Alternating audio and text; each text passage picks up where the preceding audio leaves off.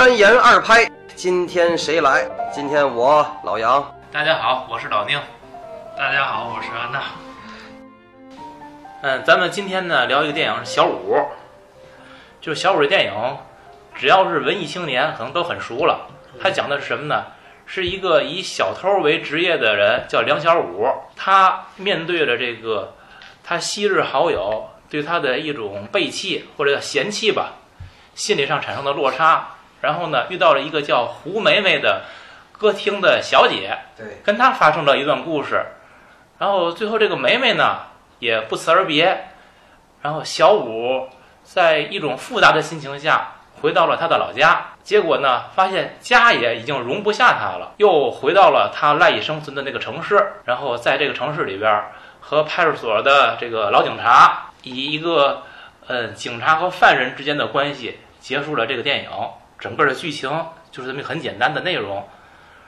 嗯，关于这个电影呢，因为已经无数人、无数影评都已经写了太多太多了，我们并不想就剧情做更多的展开。嗯，所以呢，我们可以从一些个嗯关键词开始。那么咱进入第一章，第一章呢就是时代记忆。那我先给出第一个关键词，叫做西装。嗯，呃，西装，反正我记得啊。应该是我上中学那会儿，尤其是这个过年，这个一开学，哎，感觉比较好的那些同学就穿着西装就都来了。好像那个年头儿，很多人都流行穿西装，而且那个西装袖口那个标不能剪，对吧？然后呢，有的这西装呢，穿完之后还水洗，洗完之后那面料就就起鼓起泡，就那个感觉。在这电影里边都有反应。小时候啊，因为家里头我爷爷呢是有很多定做的西服，他是英国派的。然后那些西服呢，我爸爸小时候就给我试，随着我的发育长个儿就给我试。到后来我能穿的时候呢，我就发现那些西服在我身上我穿不了。怎么穿不了？因为都是定做的西服，是可着我爷爷那身子。我那胳膊比他长，然后肚子没他大，所以那衣服在身上是非常滑稽的一个存在。然后后来就发现，因为爷爷那些西服呢是都是纯毛料的，毛料在招虫子，招虫子。我所以，我小时候对西服的记忆就是非常大的樟脑球味儿。你不放樟脑球，它那个虫子就都给蛀烂了。那些那些毛料的西服。然后后来呢，就发现才知道哦，这西服分成双排扣的和单排扣的。然后双排扣呢，被人叫我小时候我记得倍儿清楚，叫西哈姆克。那西哈，因为西哈努克不那会儿老来中国，那咱们现在知道西哈努克是来中国避难的，他总穿双排扣的西服，后来好像就把双排扣西服叫叫西哈努克。对，还分开气儿的，不开气儿的。对对对。就是我上学的时候，就是同学可能有日本的亲戚或干嘛，就讨论就是西服，看这个领子啊，日式的领子跟咱这个。平时普通的领子不一样，就是我记忆，第一个应该是就是这个关于这个款式，然后都都普遍都大，哎，对，中国人穿身上普遍都大，对，不像是现在那个穿出来有修身的那种，没有那时候我感觉没有那种太修身的西服。我是很大了我才知道哈，说是什么，嗯。衬衫要比衬衫袖口要比西服袖口长一寸，然后呢，衬衫领子要比西服领子要高多少？反正都是有有尺寸露出来。我小时候我觉得就按咱天津话，那西服穿上都特邋遢，就是安大说那个完全不合适，完全不修身。后来才知道，其实好西服应该是定做的，就跟女的那旗袍一样，应该是根据你做的，不不是说就是分什么幺七零幺七五你就买了就行了，这不是那么样。对，就以前那个衬衫，你知道吗？嗯，就是专门有领子，你知道吗？假领子，假对对对，那个那个那个是那假领子。小时候我跟我爸去那种公共浴室洗澡去，后来发现有的叔叔一一一穿衣服是那样的，我我非常惊讶。我问我爸，然后我爸，行，别说，这都上海传过来的，所以是真的是上海传过来的。就是 我在上海这个工作过啊，上海有那么有一个我忘什么名字的地儿呢，嗯，专门就是这个手定制衬衫的那个地儿，嗯，洋鬼子特别喜欢去，嗯一定定老多。嗯就你说这种假领子，嗯还有就是那个能换领子的那种那种衬衣，嗯他们都从那儿订。嗯，他们鸡贼极了，呃，不知道那个买贵，嗯都去那儿做去，便宜，嗯还看着还挺好。我想插一句啊，就是咱们为什么要聊这些个关键词？嗯就是这个贾科长的电影，嗯就是我一直说他是用拍纪录片的方法在拍电影，对就是说他对于我们这个价值很大一部分，他是保留了过去的很多东西。那我们就是说，过了二十年看，我们现在觉得看很多东西真的是有已经有短时间化石的那种效果了。很多东西都消失了。对，就是当我们今天再去回顾这些东西的时候，我们可以看到哪些东西消失了，哪些东西变化了，嗯变的东西已经成什么样子，我们可以找这种历史的严那种就是严格的感觉，就是变化。没错。对所以说，我们是捋着这些词，哪怕它跟这个电影本身关系不大，但是随着我们讲这些词，后面我们再讲到这个兄弟情、男女情以及对于家的概念的时候，我们可以从这些词汇里边儿找到这个电影的感觉，这也是希望我们能做到的。那我们下面我想说第二个词儿啊，这个长途车，嗯，那个年代的长途车，呃，你们坐过吗？有什么体会没有？安娜，咱们坐长，你应该是我坐过，你坐过，我上时候高。我高中的时候就是，我我跟他 都是小镇青年，你知道吗？我那个 就是，呃，那时候就是上学，然后高中上学，呃，就是坐长途车从我们那个小镇，然后坐到市里，呃从市里，然后再坐到我上学的那个镇，嗯，是有一个周转过程。然后就是就是就是那个状态遇见，过小偷吗？对，哎呦太多了，遇见过抓小偷吗？就是看见过偷东西吗？就是那个就是公共的那种，不是那种个人经营的那种车上，小偷都在那上边儿。就是私人小巴上没有。私人小巴肯定没有，那一个按一个人头上去收钱的那种，就是那种大公共车上都是小偷。嗯，然后上学的时候还太常态了。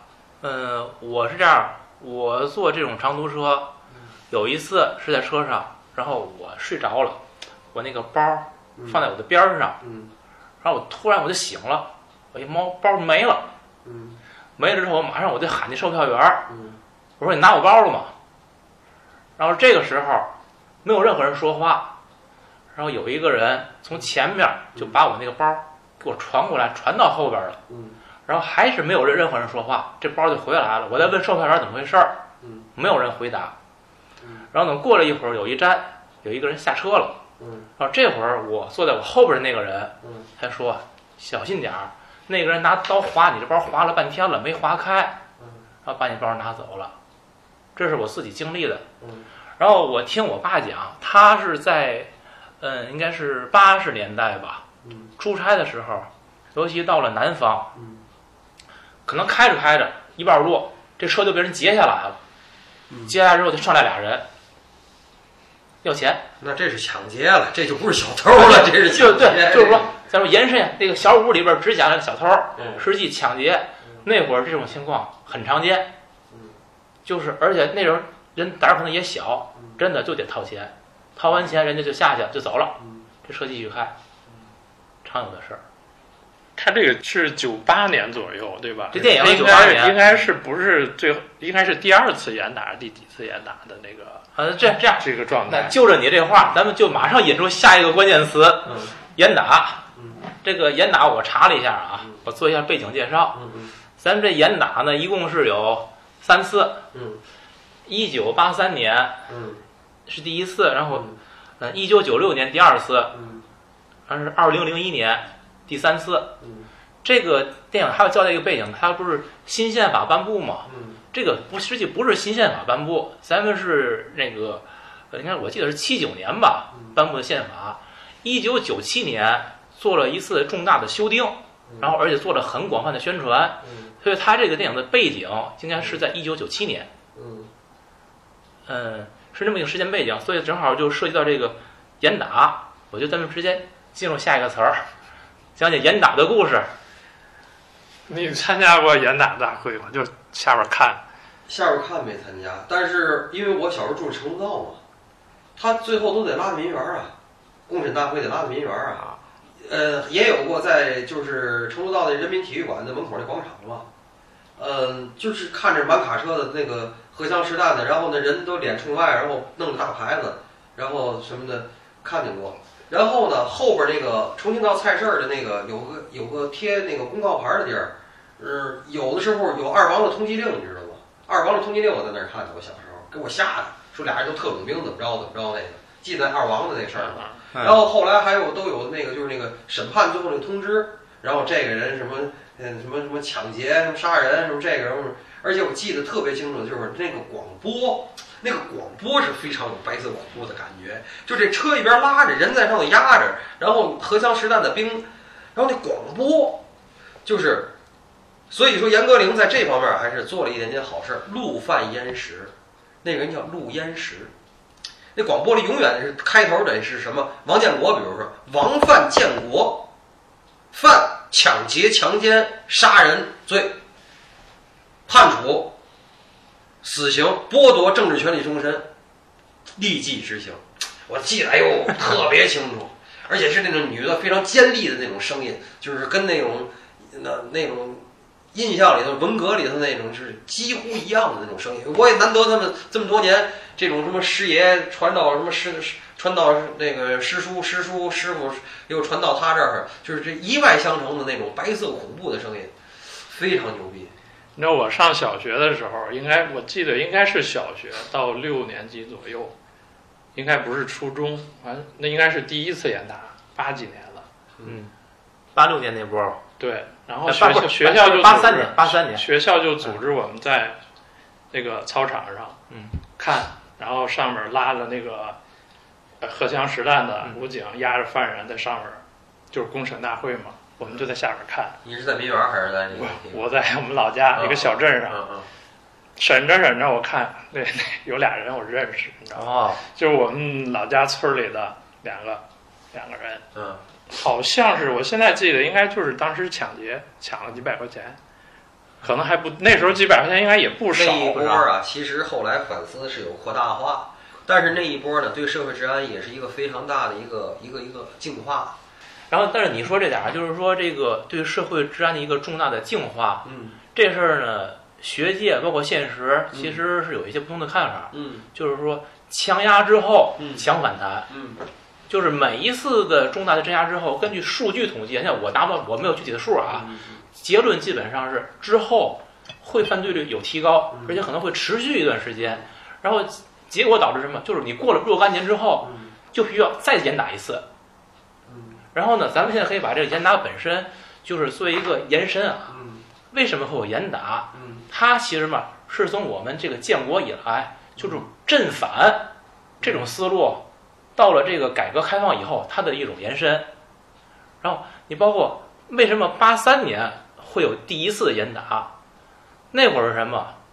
你看那会儿这个舆论的声音不是吧这个李慎之、王若水，你就不知道大家对这名字熟悉不熟悉？那会儿讲什么？讲自由主义、人道主义，那就是资产阶级自由化。这是咱们那个邓爷爷，这是严厉批评的，所以才有了一九八三年的这个第一次严打。那么就是由于你每一次严打之后，并不能起到根治的效果，所以才会有了九六年的第二次，二零零一年的第三次。那最后这个改观是从什么时候开始呢？改观是在这个二零零四年，二零零四年这个中央的政法工作会议的时候，他提出一个政策叫宽严相济。那么就是说，实际就是从政府放弃了以严打为形式来这个进行社会的治理，这是一个政策的重大转变。这个其实，嗯，就是严打到现在，我们其实还有一些事情可以联系起来。那最近这个前一阵儿应该是比较火的，什么聂树斌那个案子，不又被翻出来了吗？聂树斌这案子当初怎么回事儿？他就是一九九六年那第二次严打那时候发生的事儿。实际在今天呢，他还有后遗症呢。这是关于严打。嗯行，说完了严打，咱们说点轻松的啊。台球，那会儿的台球，这电影里边儿就是马路边上捅台球。我记得咱那会儿真的都是马路边儿有台球厅吗？没有吧？你包括你包括你看像毕赣，嗯，毕赣这两部片子啊都是，就是这一代导演，毕赣还那么小，毕赣是八九年的还是九零年的，嗯，毕赣那么小，他对这个马路台球都有执念。嗯贾科长呢是对马路台球、卡拉 OK，还有这个录像厅，都是非常有执念。这马路台球首先是咱们中国人的一大发明，我觉得。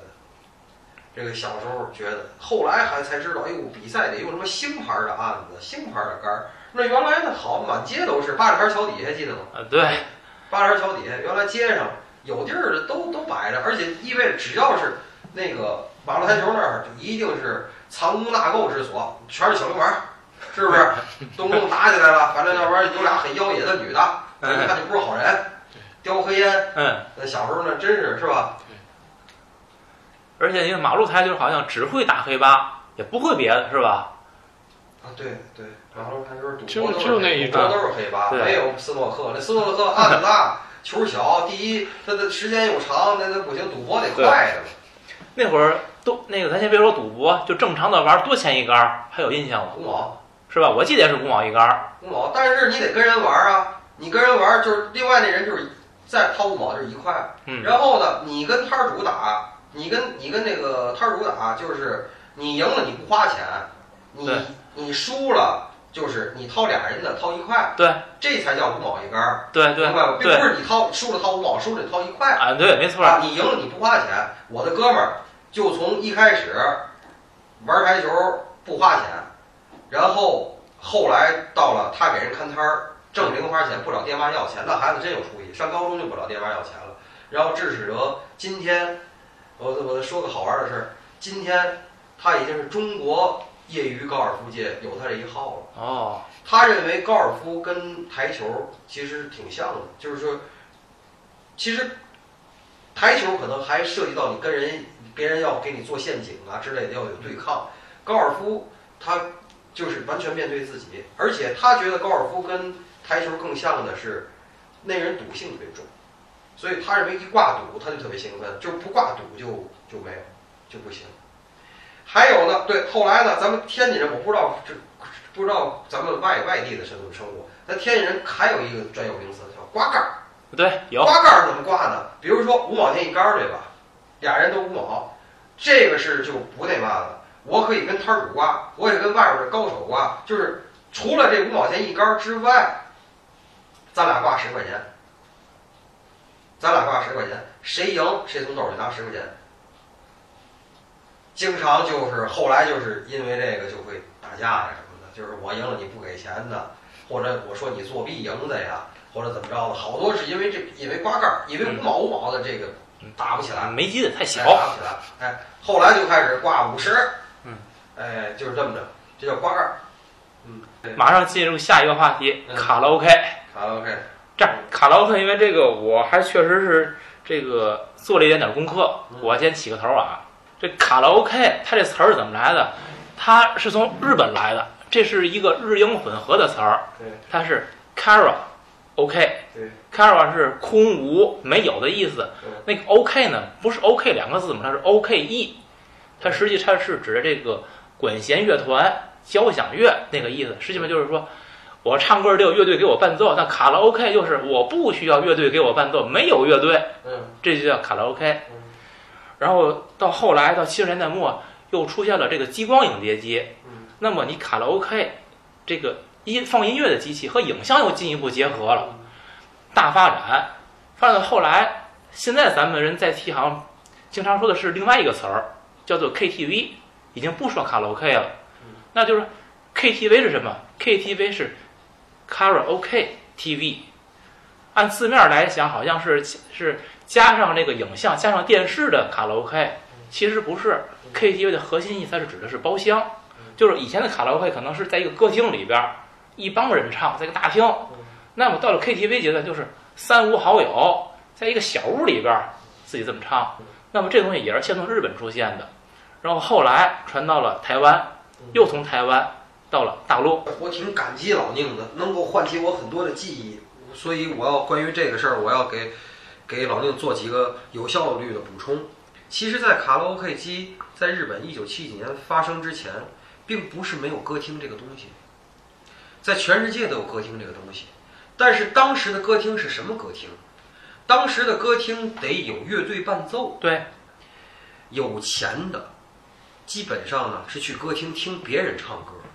再有钱的，你上去想唱歌哈、你得具备几个条件。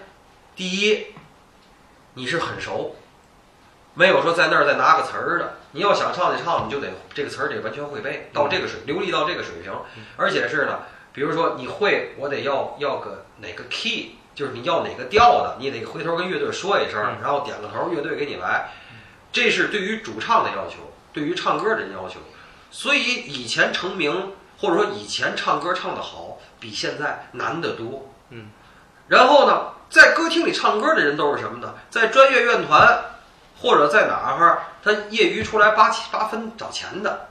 那些伴奏的呢，也是在专业院团拉不出来的，或者是业余出来找钱的。而且关于这种伴奏的人，无论是在舞池里伴奏的人，还是在歌厅里边伴奏的人，在以前像我母亲那种他们专业院团的人讲，有一个专有名词，我给大伙儿科普一下，叫扬琴鬼。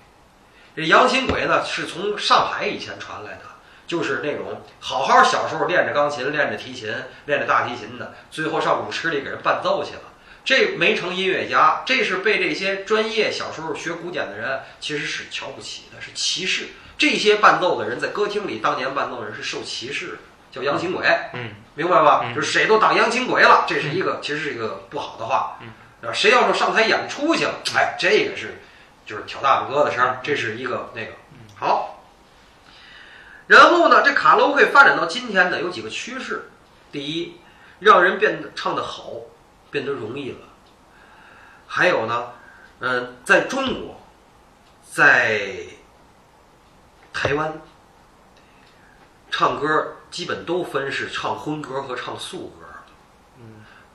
嗯，卡拉 OK 经常，尤其说卡拉 OK 现在还好，要说去歌厅，这是一个贬义词，起码在大陆是贬义词。东方之珠，我记得没错的话，也是天津第一个要提出来，它是干酒水超市嘛。嗯，以前这个卡拉 OK 印象中是很宰人的。嗯，这个我也老跟你补充一下，在东方之珠之前，咱们围着新华路一带就有金丽华、保利金，有好多那种小的歌厅。有，那种小歌厅都是卡座的，而且得需要人工给你点歌的，然后弄那种大 LD 那大碟儿进去，那个宝丽金，然后用一个投影的屏幕给你放嗯，然后你得写单子。再后边呢，歌厅就又开始了，歌厅上有驻唱的，是吧？有驻唱的是什么？花篮比划就得送花篮，那花篮是一种变相的给小费，比如说这花篮是一百，哎，对吧？歌厅要扣，比如说四十，然后服那个歌手能落六十，这又是一种。再往后呢，就是听你唱的好，哎，这个伴奏也不错，我给一百块钱，我上去唱一个。其实这个歌厅和个人演唱，其实是一个在短短的几十年里头是经历了非常大的变化。说起来，东方之珠还有一个非常牛的记忆。贵州路东方之珠，原来楼顶那个叫花园酒吧，花园酒吧捧红了今天咱们最新一期歌手里那位油腻弟杨坤呢。杨坤当年是包头钢厂的一个工人，嗯，在北京已经是签了约了，然后呢，他就是就一直在天津，就是在花园酒吧驻唱，当时是咱们天津最高的，一晚上三百，我记得倍儿清楚。他开着那个不是紫不是粉的小奥拓，每天晚上来，就真有大姐捧他，而且当年他没做手术的时候，他是高音儿特别高，而且当然台风那会儿是踩烟头儿，咱们后来烟头舞嘛，那脚伸出去，刚一下，真正刚一下，那叫烟头舞嘛，踩烟头嘛。他当年就那么油腻，这是真的。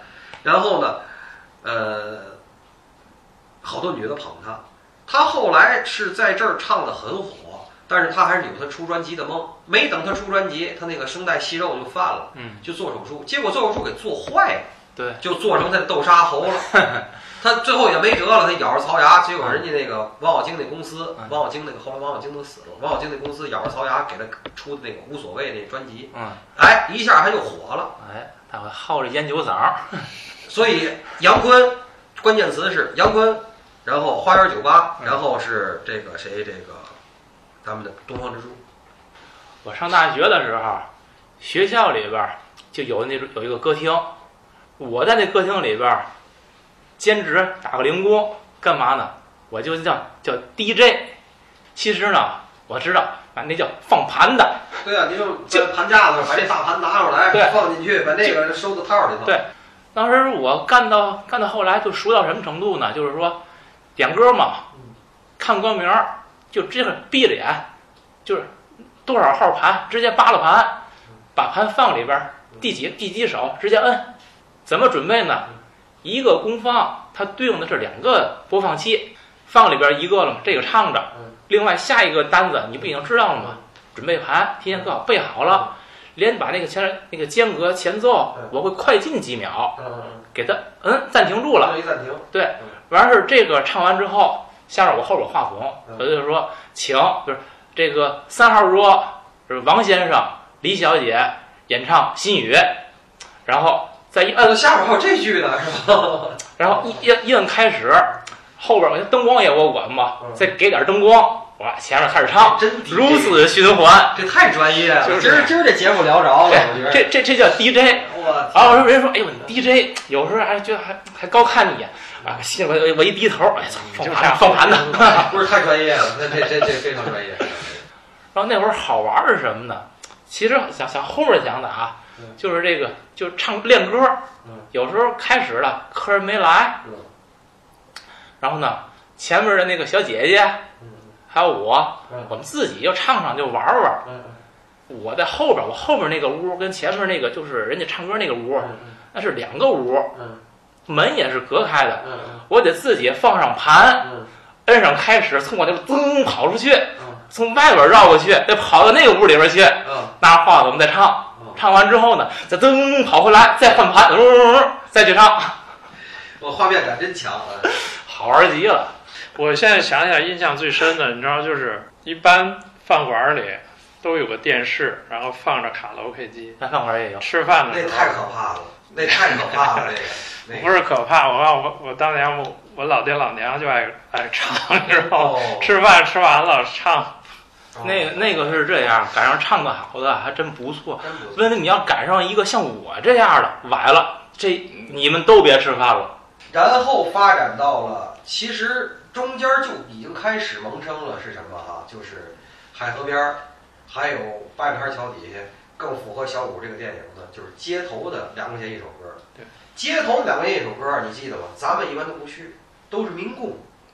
对，都是民工过去，夸那儿唱，你看着衣衫褴褛的，然后弄一话筒在那儿倍儿陶醉啊，两块钱一首，一开始是一块钱一首，那个是真涉及扰民那个。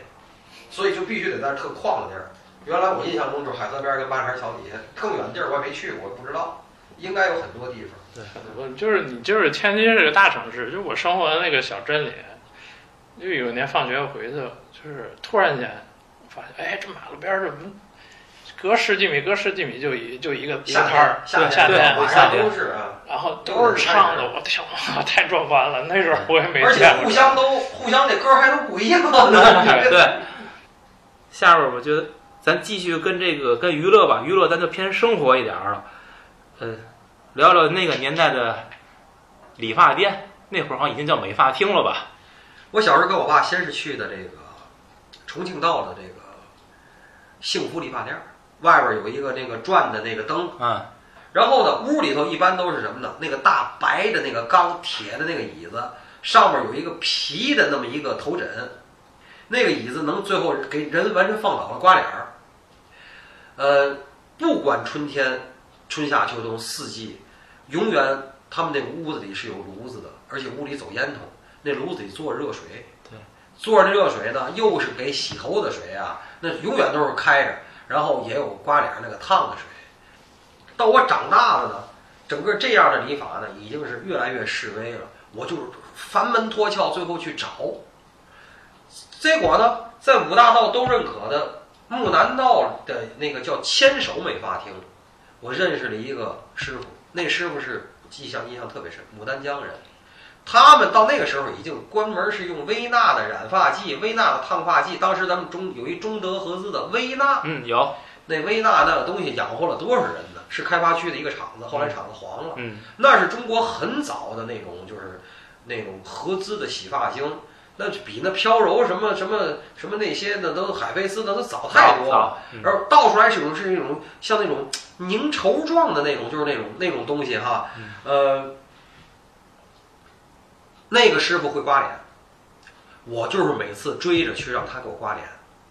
这个刮脸呢，正经的刮脸，为什么你觉得舒服呢？哈，他不光是刮脸，他还要帮你剃眉毛，他要把你那个杂眉毛杂的都给你剃了。还有好的是什么呢？它包括你整个脑门上的所有出来的汗毛，还有最牛的技术好的是系耳朵里的所有的汗毛，嗯，它都给你刮掉。然后刮完了以后呢，一般是给你拿一热热毛巾擦一下，一拍在脸上一捂，捂到这毛巾稍微你觉得没那么烫了，下来发了一点雪花膏，你一挑，脸上一抹，一出去，那人呢舒服的不得了，你觉得容光焕发。到后来开始，有的人就怕出事儿，怕麻烦，就不不敢刮耳朵的毛了，因为耳朵的毛它得立起来那个剃刀啊，拿那个刀尖儿一点儿一点儿的掏。再后来就是只刮胡子了，就是那个师傅还是给我做前套，我在外边遇见的，后来那个人就好像是北漂了，我就不就失去联系了。他呢是怎么回事？他是正经学徒，而且是咱们天津啊学徒，他是认了一个保里线的师傅，把人家师傅的全套东西拿过来了。这非遗继承人啊，然后后来又去南方的美发学校学的那些什么烫头啊什么的，这个刚才这个老杨说这个理发就是刮脸儿这个事儿，嗯。我一直想说，嗯，从什么时候开始理发店不刮脸儿了？九十年代就是那些个老的对，就是国营的那些个没了之后，对，就是说，你看过去理发店，当然以前没有什么私营的，都是国营的，还是穿白大褂儿那理发的。现在都不那样，现在都穿小坎肩儿的都，就是那些老师傅都刮脸。自打就是这些个发廊一兴起，好像这个刮脸儿就不再是他们的一个服务项目了，就慢慢的发展着。可是我跟你说吧，我哈，我就包括我前两天去福建南平底下的建阳区的水集镇，它那镇上我还注意它的那个理发室都有刮脸，可我不敢在那儿试。对，他那就是小地儿，毛巾对，我都不敢试啊，他是真有啊。而且关键是我在马来西亚，在沙巴，在沙巴的那个那个华人聚聚集的地方，那个那个理发师里也有刮脸，我在那还刮了两回。但是那个那个人的，我还找到同一个人，那人的技术并不是特别好。好的刮脸儿的是你基本上没嘛感觉，那人刮疼。就是说现在是不是咱国外不是在在国内，嗯，就是你看越是高大上的那个理发店，嗯它越没有刮脸儿，嗯反而是那些小地儿破地儿还可能保留着这种比较原始的服务项目。这个服务因为是不是？它要不了太高的价钱，可是又很需要技术，很需要时间，还有风险，还有风险。这就小时候我就见过我爸这个刮破了，完了刮破了没事儿，刮破了以后啊，真是刮破了一点事儿没有，然后继续刮，然后那会儿哎，那他从哪儿撕张白纸，啊没错显得干净，哎对完了叭给你贴上，太对了，贴报纸，贴张白纸对，就撕一下，撕一个小三角，叭给你贴上，对，继续刮，没事儿啊，对，而且那时候就是说，这刮脸师傅跟这个来刮脸的这个人，他们也是一种默契的，就是嗯有可能会破，嗯嗯破了我给你处理一下，没事儿，大伙儿都认可。就贴张纸，对，说你就说现在理发哪儿我给你碰破一下，哦，这个事故啊，这不行啊，是吧嗯我？投投诉你呀，不是投诉问题，我啊对找你没完，对，没给我完，看病去。哎，继续，那就是澡堂子，我跟你说，其实这个现在我不知道小地儿还有没有，但是有我也不敢去了。我小时候去那些浴室，简直今天想过来啊！我爸带我去那些华清池、玉清池是吧？还有吴家窑浴池，那离我爸那个原来那个电子仪器厂最近的，那简直是魔幻。我今天想起来，那是一个魔幻的乐园儿，你知道吗？我跟你说有多魔幻啊！进去啊，所有那个墙啊，那墙都是那拿油漆刷的，但是就是那油漆刷也都是很斑驳，有地儿破了，然后就跟那潮气特别大。哎，起的那进去啊，对，进去都是发泡拖鞋。它分男女吧，嗯，这全是倍儿脏一帘子，一撩帘进去，一撩帘进去，基本上那有眼镜儿那眼镜儿前面已经就糊上了。啊，对，你先进去拿个手牌弄手上，弄手上以后哈、一开始有柜子，那个手牌有钥匙，然后呢给你那个，到后来啊，有的时候这澡堂子人多，柜子就满了，柜子满了干嘛？一人发了一筐，就是小时候咱那笸了，筐里有一筐里筐上有一个这个盖儿，但是没有锁。关键这拖鞋特牛，这拖鞋它那号啊是烫上去的。嗯，是拿火筷子，咱小时候那烧红了那个火筷子烫上去的。比如说这个，比如说它的零就是四零，嗯我记倍儿清楚，一就是四一，嗯完了，一二三四就这四，就是零一零一二三或者就是就这四种号，就是你发你这鞋，问你脚大概多大，嗯就是按这个鞋号给你，是火筷子烫上去的，整个都烫化了，你明白吗？就是然后所以你脚底下你是踩着一个数，脱完了就进去。进去以后，开始就是公共浴池，完了最里边还有那种，真是那我跟你说，要是光打上去，那是因为黑啊，嗯光打上去那种就是泡的那个，它叫这个池塘。小时候专门里边有一木牌儿，那木牌儿啊在那个墙边上挂着，写着池塘。那小五那电影里边儿不是横着俩大字儿吗？池塘，这哦，下面写着，对，那个池塘，那我吴家园是咱天津的，就是这个木牌儿，上面拿红漆写着池塘。我爸就爱泡那个，那个要是不是黑，要是拿光打上去，我跟你说绝对是五彩斑斓，因为上面是一层油，嗯因为那个那那个热水一天就那一池子，谁早去跟于谦他爸爸似的，嗯早去行，晚去中午以后基本上那帮人在里搓泥儿呢嘛，对，那脏的不得了，那是简直是就爱那个热烫烫的倍儿好，出来了就得洗水管子，大铁水管子。一一开始啊，那铁水管子还都有那个淋浴头，后来的淋浴头就堵堵堵都都那什么，咱天津水又硬，就都是直接水管子直接下来，水管子直接下来，有的时候拖鞋还不够，或者拖鞋让谁给踢走了，因为你起来，你去只要泡过池塘的，回来拖鞋肯定不是你的，因为它它旁边就一溜拖鞋的了，全是拖鞋踩完了进去，拖鞋不能进池塘的嘛。然后你再穿，就肯定不是刚才刚才那双了。所以脚气这个，以前在小时候，那谁都有脚气，那互相传的，那互相传，所以就又洗完了以后躺在那儿，开始就催生了很多个产业，修脚的。嗯，以前没有按摩的，对，就是修脚的。我爸那儿必须得修脚，修脚是几个问题。首先，你长了脚气，它有好多死皮，有很多干裂，包括像我爸有那种关节炎，他弯不了腰，剪不了剪指脚趾甲，或者有灰指甲什么那些脚趾甲硬脚趾化了那些，就就必须要修脚师傅。修脚师傅就又像一个剃头师傅一样的存在，给你修脚。呃，然后呢，就得问你要水吗？要萝卜吗？嗯，给你切盘萝卜。啊，不然后要水茶馆了，要水不对，要萝卜水吗？这是吧？你洗完澡你都渴，有鸡贼的，就是自个儿带这果酱瓶子，嗯自个儿上那儿锅炉里打点热水晾着；有那大爷的或者挣点钱的，就得哎给我来壶高沫儿，嗯，来壶高沫儿，然后来一个切块萝卜再好，那就厉害了。然后有床的，就椅子那个床那底下铺一个毛巾，干毛巾，然后一搭，然后就开始那儿聊啊，那真是那山南海北能能聊一天，而且那个聊的人也在换，然后听众也不停的走啊来走啊来，你刚才提那个就是，嗯，那个池池子，那会儿你看那个池子里边允许搓泥儿吗？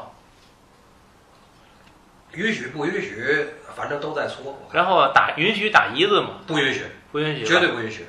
你看，我跟你讲我所经历的澡堂子吧，你说的什么华清池啊，这那的那太高端，呃，穷去不起。